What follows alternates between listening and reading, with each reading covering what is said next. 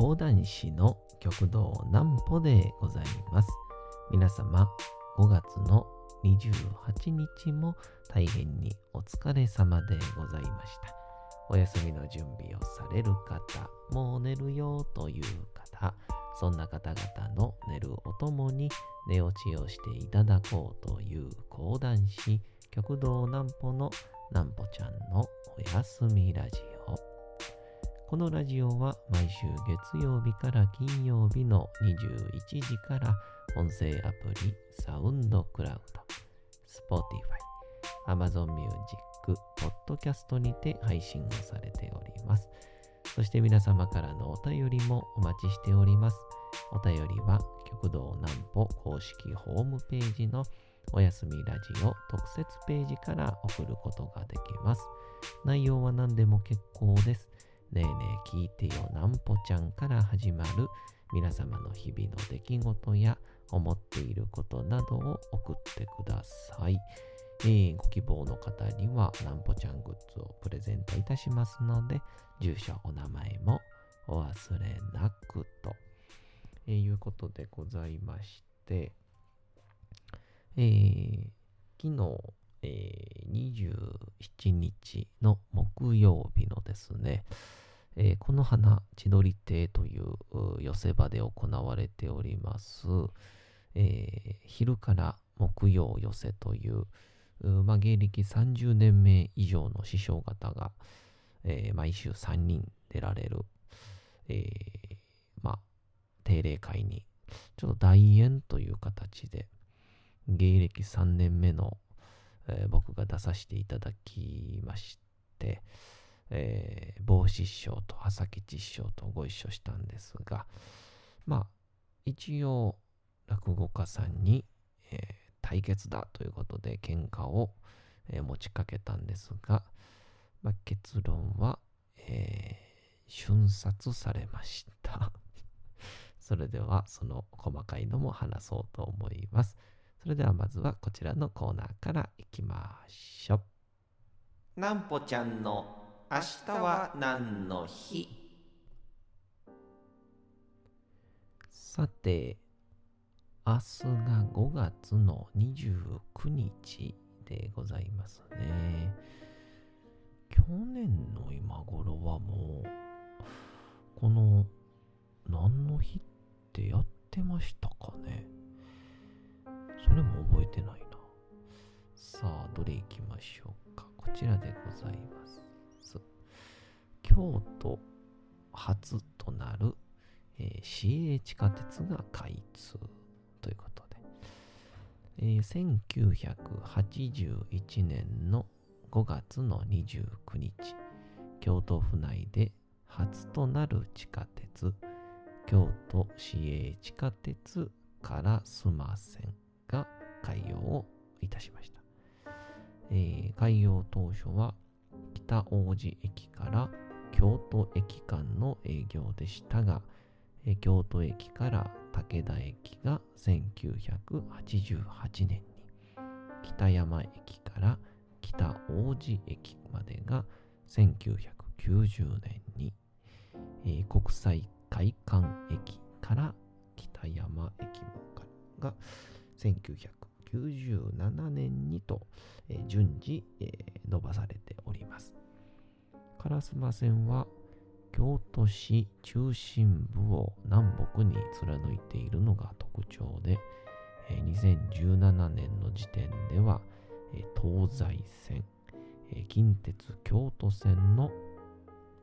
各線と乗り入れも行われておりますと、え、いうことでございまして、いや、これ、あのー、僕がね、えー、大阪に来て、まあ、東京でも、まあ、感じてたんでしょうけど、東京って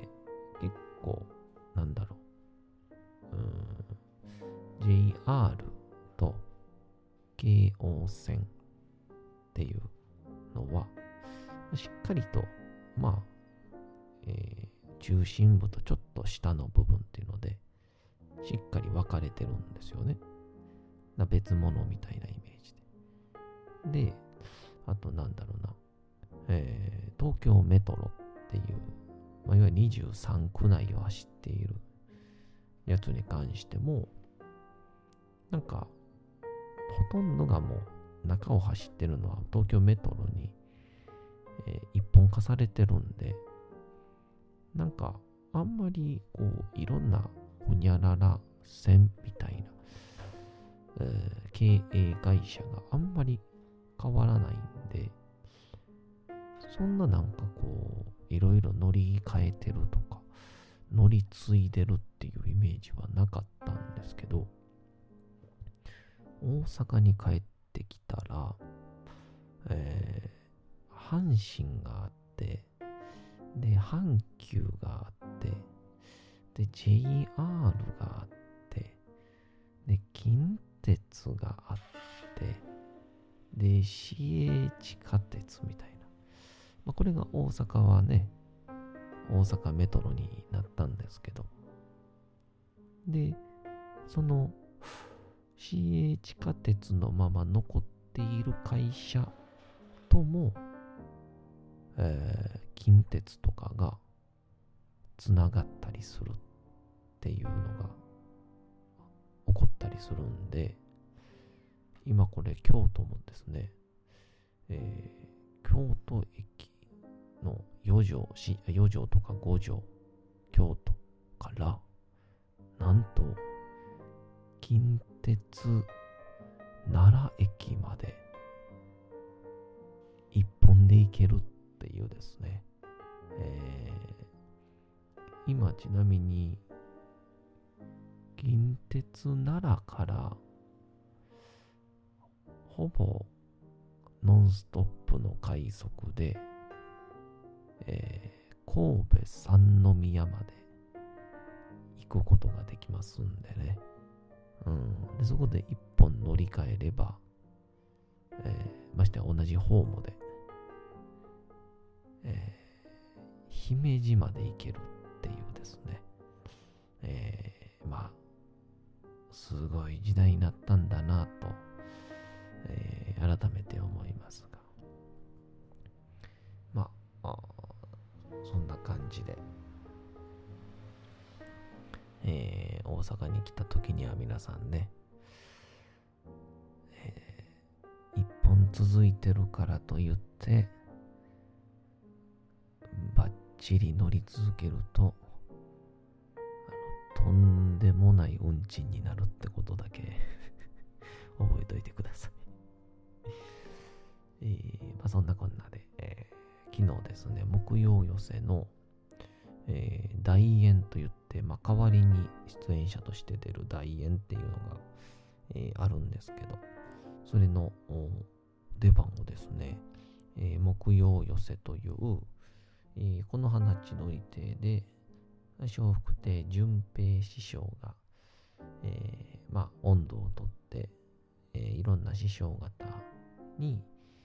えー、毎週、えー、木曜日に、えー、3人ずつ、もう芸歴30年を超える、まあ、皆様、大活躍の師匠方が3人出て、で、始まり当初はなんと1200円で見れるという。えー、で、今、えー、一応前売りが1500円にえー、変わったんですけど。でもあの、一応、順平師匠が、えー、ヨロカというですね、え、年間のカードを作ってありまして、それを買うと、え、いつ来ても、えー、前売りの1200円で、えー、見ることができるという、えー、前売りでもないのか、1200円で見ることが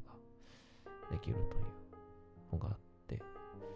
だから、まあ、前売りの1500円ですから、まあ、もう3回でも見れば元が取れるという、えー、とんでもないカードがありまして、まあ、それを、えー、淳平師匠が作られて、まあ、それが功を奏したのか、えー、やっぱりね、一回持っている以上はせっかくやし、見に行こうかって、まあ、人はなるんでしょうね。えー、まああ、いろんな固定のお客さんがたくさんついてらっしゃる素敵な会に、えー、一応、右京師匠が、笑福亭右京師匠が、ちょっとご都合で出れないということになりまして、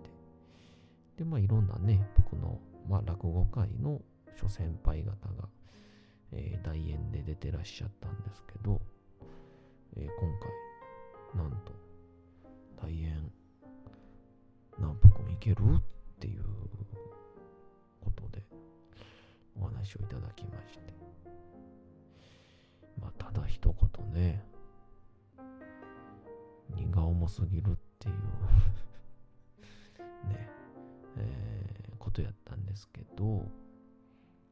まあまあまあ、えー、せっかくね、えー、頂戴した機会だったので、まあ、頑張らせていただこうということで。で、えー、木曜寄せに、帽子師匠、桂帽子師匠と、えー、桂あさ吉師匠、えー、吉朝師匠のお弟子さんでいらっしゃいまして、もう僕からは師匠クラスの方々、えー、が来られるということで、えー、いつも通り、一応オペレートというかね、 Zoom の対応も、しながら、え、着物に着替えながら、え、準備をしまして、まあ、あトップバッターで、えー、出場しましてね、えー、まあ大体20分ぐらいで下がればベストかなっていうぐらいのイメージやったんで、まあ、あ短めのネタで、えー、僕が1年目に、えー、師匠に1年目の野郎が 編集をしたという、えー、般若寺の焼き打ちというね、えー、南波戦記の物語を、えー、やらせていただきまして、まあでも元気よくできたんちゃうかなとも思うんですけど、まあとりあえずあのー、ネタ自体がね、約10分ぐらいしかないので、それなら好きな枕喋ろうと思って、えー、先日、えー、公園で、近所の公園で起こった、まあ、ちょっとした珍事件を、えー、10分間かけて喋るというですね、えー、まあまあ受けたんちゃうかなっていうイメージでしたが、えー、楽しくやらせていただきました。まあその話はいずれどこかでやらせていただけたらなとも思いますけど、一応あの帽子師匠にですね、えー、お会いをして、で、僕が吉本興業の時代に大変お世話になった島村さんという方がいらっしゃって、で、その方に、まあ、僕は漫才師から講談師になるときに、えー、いろんなお世話を、いろんな人の縁を、えー、くださった方なんですけど、えー、その方がすごく当時からも非常に落語に詳しかったんですね。で、今、今思うと全部の話がすんなり入ってくるんですけど、まあ、当時は僕はまだ何も知らないような paypay だったので、あ、paypay というかね、その業界にも入っていないという状況だったんで、えー、昔、花々寄せという、えー、梅田、東梅田のところであったところで、えー、寄せを作っていらっしゃって、えー、そこで、えー、桂、まあ現在の文座師匠であったりとか、えー、いろんな師匠とお会いして、その中で、えー、桂帽子師匠という方に、お会いをして、で、その方の、まあ、皆さん、うん、落語でも聞いたことあると思うんですけど、ガマの油っていうですね、うん、こう、路上で、このいろんなものを売るという、まあ、叩き売りというんでしょうか。まあ、寅さんみたいなもんですよね。その叩き売りの人のお話で、まあ、見事なまでの名人芸で、このガマのこのカエルから出てくる油をこう傷薬にするという、それを見事に売るんですけど、まあ、この人、とんでもない酒飲みなので、えー、酒を飲んでベロベロになって、えー、ベロベロの状態でガマの油売りをやったら、とんでもない目に遭うという、そういうお話なんです。これを、その島村さん曰く、見たときにすごいと思ったと。だから、えー、それを東京のルミネ座吉本で落語枠を用意して、えー、落語をやってもらったっていう話をおそらく僕は講談師になる時ですから約3年前から3年半前お聞きしてたんですけど。なんかその時はあある人がまでで帽子っていう名前帽子師匠という名前までが頭に入ってなくてそれでいざ、えー、今回このあの時おっしゃってたん誰でしたっけ？って言ったら、えー、帽子師匠やと。帽子師匠のガマの油をルミネ座吉本で、えー、やっていただいたら、えー、すごいことになった。すごかった。という話を、え、してくださいまして。で、それを、ご飯を食べたのが、実は今週の火曜やったんですよね。うん、20、25日か。で実はあさって大宴を頂戴してて、27日に帽子衣装とご一緒するんですって話をしたんで。そしたらもう、まあね、こっちからリクエストするっていうのは非常になかなかタイミングも、まあ本来なかなかできないことなんですけど、まあ一個試して言ってみるのもありかもなってことを言われまして、僕も非常に見たかったので、えー、こうタイミングを見計らってたんですけど、そしたらなんとですね、帽子師匠が、まあ最後鳥やったんですけど、僕が一応着物を脱ぎながら、そしたら帽子師匠が、今日なもうせっかくこの県内も朝吉くん使ってないから、まあ、火炎太鼓でもまあまあでもちょっと朝吉くんが伸びるようなら、釜の油でも、ってね、おっしゃって。まさかって今まで帽子匠の口から、えー、釜の油って言葉を聞いたことがなかったので、えー、ここしかないと思って師匠と。もしよければ、あの、小島村さんでこうこうこうで、僕お知り合いでして、えー、母子書の話をお聞きしまして、えー、もしよければ、ガマの油やっていただけませんかということで、お願いをしましたところ、そこまで言うなら、やったるわって言ってくださいまして、えー、本番ガマの油、もうモニターに食い、もう食いつきで、えー、見させていただきましたけども、めちゃくちゃ面白かったです。とんでもなかったですね。痺れました。講談の勉強になりました。え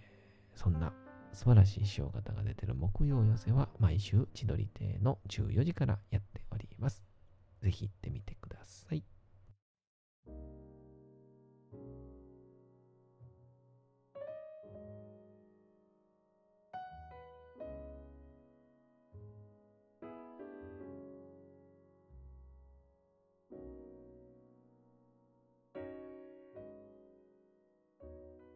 さて、時刻はうとうと朗読会の時間となりました。皆様、小さい頃眠れなかった時に、お父さん、お母さん、おじいちゃん、おばあちゃん、お世話になっている方に本を読んでもらった思いではないでしょうか。なかなか眠れないという方のお力に寝落ちをしていただければと、毎日様々な物語、小説をお届けしております。さて、本日お読みいたしますのは、芥川龍之介の、えー、羅生門でございます。さあ、いよいよあと1、2回で終わりかなというところまで来ました。さあ、芸人はこの老婆をどういう風に解決するんでしょうか。本日も音のお楽しみください。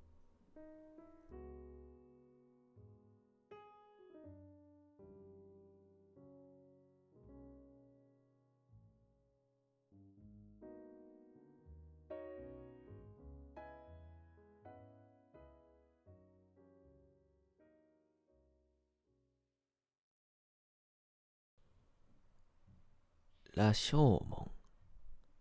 芥川龍之介。すると老婆は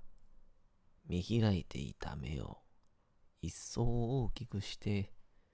じっとその下人の顔を見守った。赤くなった肉食ぞりのような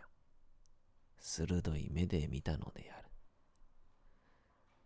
それからシワでほとんど鼻と一つになった唇を何か物でも噛んでいるように動かした。